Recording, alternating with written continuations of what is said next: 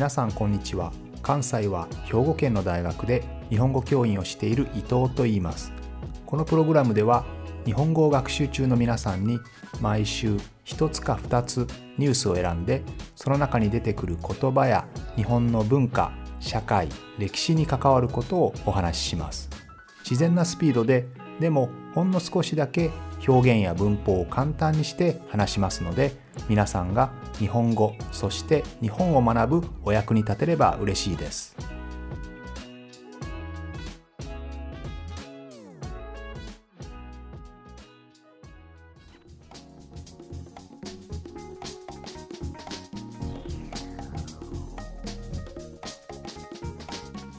9月の3日に菅総理大臣 Prime Minister ですね。菅総理大臣が、えー、ちょうど任期が今月末に切れるんですね、え、今月の末で新しいリーダーを選ぶんですけれど、え、そのリーダーを選ぶための選挙に自分は出ない出馬しないというふうに、え、言ってニュースになりましたね。総理大臣というのは大臣のリーダーですね。総理大臣。何々大臣ミニスターの中で一番偉い人ですので総理大臣。または首相という言い方をします。この総理大臣首相はどうやって選ばれるかというと一番強い政党ですね。political party 政党のリーダーから選ばれるんですけれどもこの政党今一番強い政党は当然自民党になりますので自民党のリーダーそれを総裁と言います。自民党総裁ですね。その自民党総裁を選ぶ選挙に私は出ないということを表明した発表したんですね。この発表がとても急だったので、えー、みんな今大騒ぎになってるんですね。あれ次のリーダーは誰がやるんだろう？誰が立候補するんだろう？ということで大きな騒ぎになっていますけれど、えー、ちなみに日本では政治のことを祭りごとというんですね。え祭るというのは、まあ、お祭りの祭りですね。フェスティバルの祭りですけれども、この祭るというのは、まあ、神様を尊敬する、神様を敬うという意味ですね。で昔は神様を祀ることと政治を行うことというのは同じでしたからね政治をする人というのは神様からそのようにしなさいと王様とか天皇が言われてそれを、え、そのまま行う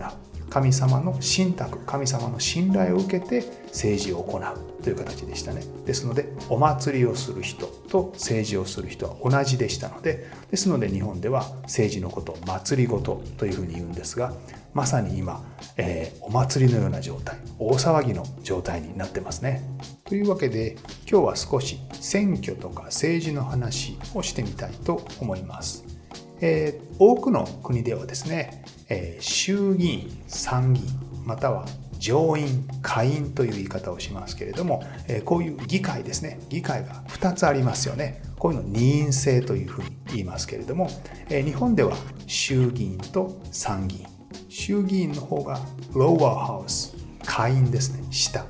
そして参議院の方がアッパーハウス上の上院となります。でややこしいんですけれども、えー、上院下院ですね。下院の方が強いんですね。ローワーハウスの方が強い。日本だと衆議院の方が強いです。上の方が強い方が分かりやすいんですけれど、え、下の方が強いんですね。なぜ下院下の方が強いかというとこの下院の方が、え、人々の意見ですね、えーイギリスでは例えば庶民院とか日本でも衆議院というふうに呼ばれますけど庶民というのは一般の人って意味ですよね。国民の代表一般の人の代表。日本でも衆議院衆議の衆というのは大衆の衆ですから、まあ、一般の人々。その人たちの代表ですね。この人たちがローワーハウス下の下院なんですね。そして上院というのはですねえー、例えば昔の貴族とかね、まあ、偉い人そういう人の代表だったわけです。そしてちょっと数が少ないんですね。でどうして上院下院どちらが上か下かという意味の上院下院ではなくてこれはたまたま、えー、大衆の代表の人たちが人数が多かったのでその人たちが1階にいたんですね。それでローアーハウスと呼ばれて、えー、貴族出身とかですね、えー、まあ、えー、上院の人たちが上の階、2階にいたので上院と呼ばれるということですね。ですので大変ややこしいんですが、下にいるたくさんの人々の方が、え庶民の一般国民の代表なので、こちらの方が力が強いんですね。そして上院の方が弱いんです、力が。ただアメリカではですね上院と下院の力が同じですね。これは例外ですね。日本ではやはり下院衆議院の方が強いので例えば予算を決めたりあるいは条約ですね。条約を認めたり内閣総理大臣は誰にするかという指名をする。こういった時には衆議院の決定の方が優先されます。また衆議院っていうのは解散できるんですね。これは総理大臣が決めるんですけれども、えー、解散すること。衆議院を1回全員が辞めてまた新たに国民から選んでもらおうということができます。例えばこういうコロナの状況だと、えー、オリンピックを開くのに賛成反対の意見が大きく分かれたりしますよね。でそういった時にオリンピックをやりますという決定をしてでたくさんの批判が出たり文句が出たりするんですよね。その時にじゃあ私たちのやったことが本当に正しかったか国民にもう一回聞いてみましょう。選挙で聞いてみましょうということで解散することができるんですね。ただしちょっとここがポイントでいつ解散するか、えー、つまり衆議院を全員辞めさせるんですね。辞めさせてもう一度え選挙してもらうんですけれども国民から選んでもらうんですけどつまり国民の意見を聞くということですね。ただしこの解散のタイミングは総理大臣が決めることができます。ですので自分に一番有利な時に解散できるんですよね。ですので、えこれを総理大臣の殿下の宝刀って言われたりしますね。殿下の宝刀というのは殿下っていうのは家に伝わってきたという意味ですね。宝刀っていうのは宝の剣ということなので、え家にずっと伝わってきた大事な大事な素晴らしい刀ですね。それを最後に抜く使うということなので、まあ、最後の手段という意味ですね。Last resort のことです。自分たちの政党政権に人気がある時は解散しなくていいですよね。でもいろんな例えば今回のオリンピックなどで批判が高まってくると、えー、国民に信を問う国民の意見を聞かなければいけない、えー、ですので大体自分の支持率が下がってきた時自分のサポートが下がってきた時に最後の手段として、えー、解散をすることがあるんですけれど当然解散する時にはもう一度自分は選挙で受かりたいですからね。もう一度選んでもらいたいですから一番いいタイミングで解散をする。ということなんですね。一方でこうした解散がないのが参議院上院ですね。アッパーハウスです。参議というのは大事な決定に参加するというので参議というふうに言うんですけれども例えばアメリカ合衆国では元老院セネイトと呼ばれますね。セネイトっていうのはシニアと同じで、まあ、年を取ったという意味ですよね。シニアというのはね。ですので元老院、まあ、元老の老は老人の老ですから、まあ、年を取った人。そんな言い方をします。それからイギリスでは貴族院と呼ばれますね。貴族。House of Lords とかね。えそういった形で、まあ、貴族とか元老という言い方をするんですけれども、えこれはですね例えばもともと貴族だったあるいは特権階級にあった人たちその代表者だったわけですねこのように考えるとどうしてそんな因が必要なのかというふうに思うかもしれませんけれどこれは歴史的なことを考えればすぐ分かりますね。もともとは王様とか天皇とか、まあ、そういった一部の人たちだけが政治を行ってきたわけですね。そしてその周りに、貴族がいたわけですよね。でだんだんだんだん王様の権利が少なくなってきて一方で、え貴族たちの権利が大きくなっていく。王様勝手に決めないでくださいね。私たち貴族の言うことも聞いてくださいね。ということで、え貴族がどんどん力が増えていく。そしてさらに貴族と王様だけで政治を決めるのはおかしいよねと。一般の庶民の意見も聞いてよ。ということで衆議院大衆の一般の人々が参加する政治ができてきたわけです。ですので3層になってるんですね。もともとは天皇や王様が中心そしてその周りにいた貴族たち。そして一般の人たちがどんどんどんどん政治に参加してくるようになってきたわけですね。でこのように今はですねこの123の順番の3が一番強いわけです。ですので下院が一番強いんですね。王様がいて上院がいて下院がいて。もともとは当然王様が一番強く上院の人が強く下院の人が強いというこういう順番でしたけれども今は当然一般の人々の力が一番強い強いべきだという意見が強いので、えー、下院が一番強くて上院がその次そして天皇とか王様というのは今は形だけの権力という形になっているわけですね。ちなみにアメリカはですね、えー、貴族とか特権階級の代表の人が、えー、上院にいるのではなくて、まあ、州の代表ですね、えー、州の利益を代表する人という意味です。じゃあ他の貴族院とかそんなのいらないんじゃない？どうして今の特権階級、えー、貴族の人々の意見なんて必要なんですか？一般の人だけでいいじゃないですかと思うかもしれませんね。でこれはですね確かにその通りなんですけれども、えー、これは良識の負といって、えー、全てのことをですね一般の人々が決めるとどうしてもポピュリズムとか、え、実際には実現ができないようなこと例えば税金をゼロにしますよとかねそういう極端なもの。でも国民は喜びますよね。ですのあそれがいいって言って実際に全然実現できないような方向に走ってしまうことがある。それを止める、えー、良識の負としての役割を期待されているんですね。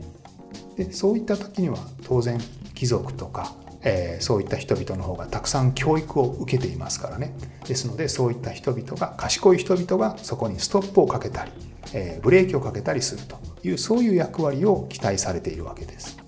日本でも参議院は昔は貴族院と呼ばれていてですねそしてその貴族院出身の、え、官僚出身ですね、まあ、つまり非常にたくさん教育を受けた人々の出身が多かったんですけれどこの人たちが衆議院のポピュリズムに走りそうなものをブレーキをかけるそういう役割が期待されていたわけです。ですので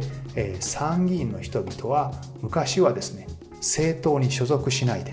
ポリティカルパーティーに所属しないで無所属の議員がたくさんいてこの政策はいいけどこの政策は賛成できないとかですね。その政策ごとによって自分たちで判断を行っている。そういう面が強かったんですね。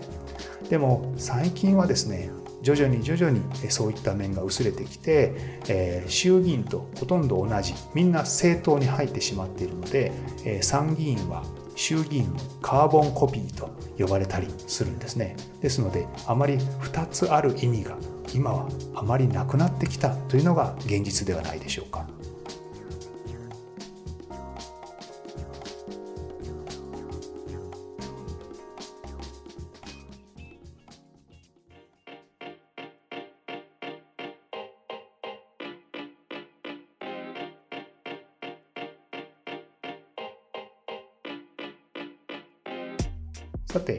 般の人々の代表である衆議院ですねこの議員たちはどうやって選挙で選ばれるかと言いますと、えー、少しややこしいんですが小選挙区比例代表並立制という小選挙区選挙と比例代表選挙という2つを組み合わせたものなんですね。もともとはですね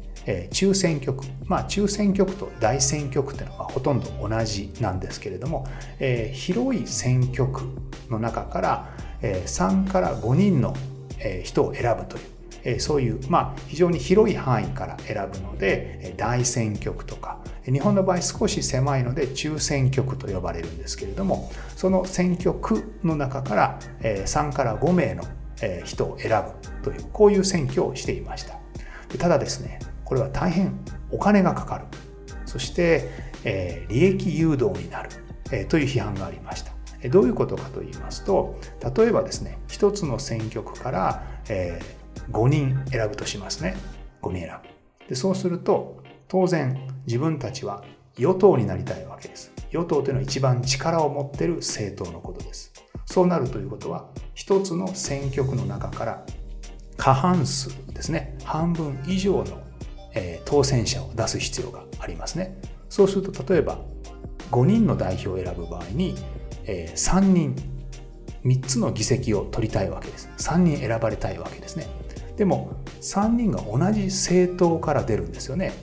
例えば、え、今回、え、例として自民党にしましょうか。え、自民党が3人、え、出したい。代表者を出したい。ですね。でもこの3人同じ政党ですから、あんまり政策、やりたいことは変わらないですよね。で、そうするとどうなるかというと、この3人は政策は同じなので、この地域、この選挙区に私が合格したらここにダムを作って、えー、お金が儲かるようにしますよ。私が合格したらバスを無料にしますよとかね、えー、そういったふうに地域に利益を誘導する、えー、そういうサービス合戦みたいになってしまうんですよね。かつこの3人の候補者が、まあ、実際には候補者はもっとたくさんいますけど広い地域をいっぱい回らないといけないんですよね。そうするとお金もたくさんかかる。ということで、まあ、こういったデメリットが多いということで、えー、この中選挙区、えー、大選挙区というのは、えー、中止になったわけですね。日本は中選挙区です。ただ、大選挙区と中選挙区はほとんど同じなので、同じものと思ってください。そして、この大中選挙区制のデメリットを、えー、なんとか緩和するために、今度は小選挙区というのを入れたんですね。はい。小選挙区というのは小さな選挙区から1人だけ代表を出すということです。でこれは選挙区が非常に狭いので、えー、選挙人たちは、えー、候補の人キャンディデートの人々をよく知ることができますね。そして、えー、立候補した人も小さな地域を回るだけですのでそんなにお金もかからないということです。かつ一つの選挙区から一人しか選挙で合格しない合格編ですね当選しないのでえー、あんまりたくさんの候補者も出ないんですよね。たくさん候補者が出ても無駄ですからね。えー、ということで、えー、こういった候補者の乱立、たくさん無駄に立候補するということも、え、避けることができます。ただ、デメリットももちろんあります。え、例えば、3人立候補して、1人の人が、え、当選しますよね。そうすると、それ以外の人に入れた票というのは全部無駄になるんですね。これを死んだ票死に票というふうに言いますけれどもこれはちなみに当選した人に必要以上に投じられた票これもある種無駄になっちゃうんですね。例えば1万票で当選したのに例えば2万票入ったとしますね。そうするとこの2万票入った、えー、この1万1万ですね。1万で当選したのに余分に1万票入っているわけです。これもある種無駄になってしまってますよね。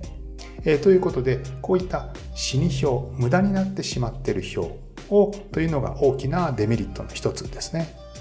それからやはり小さな選挙区ですから、えー、有名な政党力の強い政党の候補者が当選しやすくなります。ですので無所属の新人とかね新しく出てきた人あまり有名でない人というのは一生懸命頑張ってもなかなか当選しにくい選ばれにくいというデメリットもあります。こうしたデメリットを考えてもう一つ使われているのが比例代表制ですね。この小選挙区と比例代表選挙というのを合わせたものこの並立制で日本はやっているわけなんですけれどもこの比例代表選挙というのはですね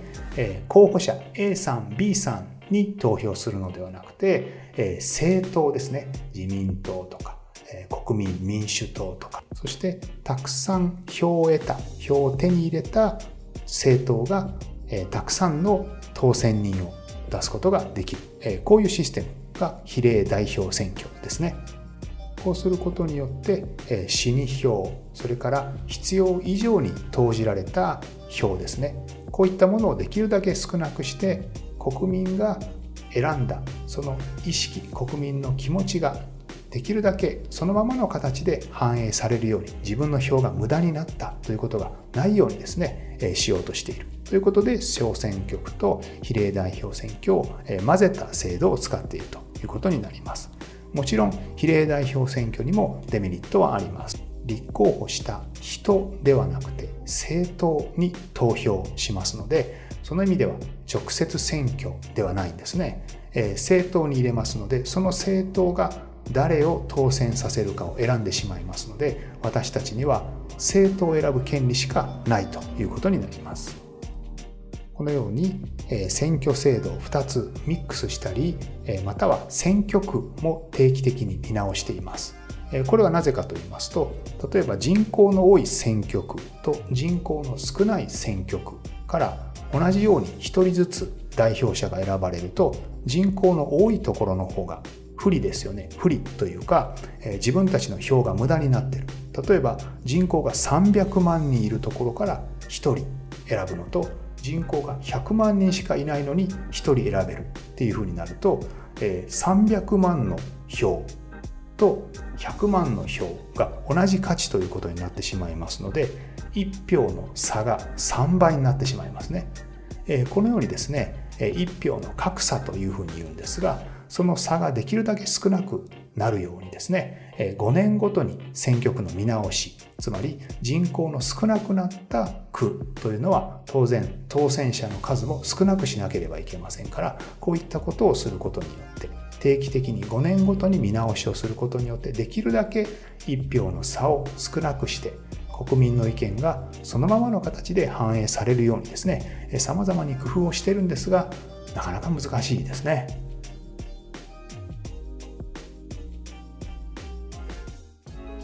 このプログラムでは日本語を学習中の皆さんに毎週ニュースを選んでその中に出てくる言葉や日本の文化社会歴史に関わることをお話しします。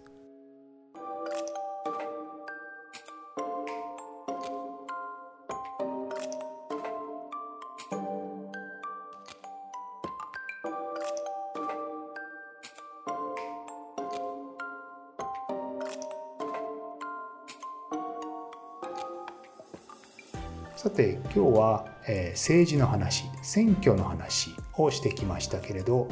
えー、こういった選挙の話はですね出馬とか対抗馬一騎打ちこれ全部昔の戦戦いの話ですね。え出馬する立候補するという意味ですけれども、まあ、馬に乗って戦に戦いに出ていくんですね。そして自分のライバルのことを対抗馬というふうに言います。対抗する馬ですね。というふうに言ったりします。または、えライバルと選挙で争うことを一騎打ちというふうに言いますが一騎というのは馬に乗った人のことですね。一騎打ち。お互いに馬に乗って、え刀を持ってですね私と勝負しなさいということで、まあ、戦をするわけですけど、えこういったのを一騎打ちというふうに言いますね、えあるいは勝ち馬に乗る。勝った馬に乗るとかね。あるいは下馬評なんて言い方もあります。下馬評っていうのは下馬馬を降りるというふうに言うんですがえー、昔まだ戦があった頃はですねいろいろなところに馬で行きますよね。そしてお城の近くで馬を止める場所、まあ、今で言うと車の駐車場みたいなところですよね。そこで馬を降りてそしてまあ偉い人馬に乗ってる人はお城の中に入ってそこで、えー、付き人が待ってるんですね。部下が待ってるわけです。そこでいろんな噂をするんですね。あの人はいいいい上司だとかあの人はダメだとかねそういった噂をする。そういう評判。なので下馬評っていうんですね。馬を降りた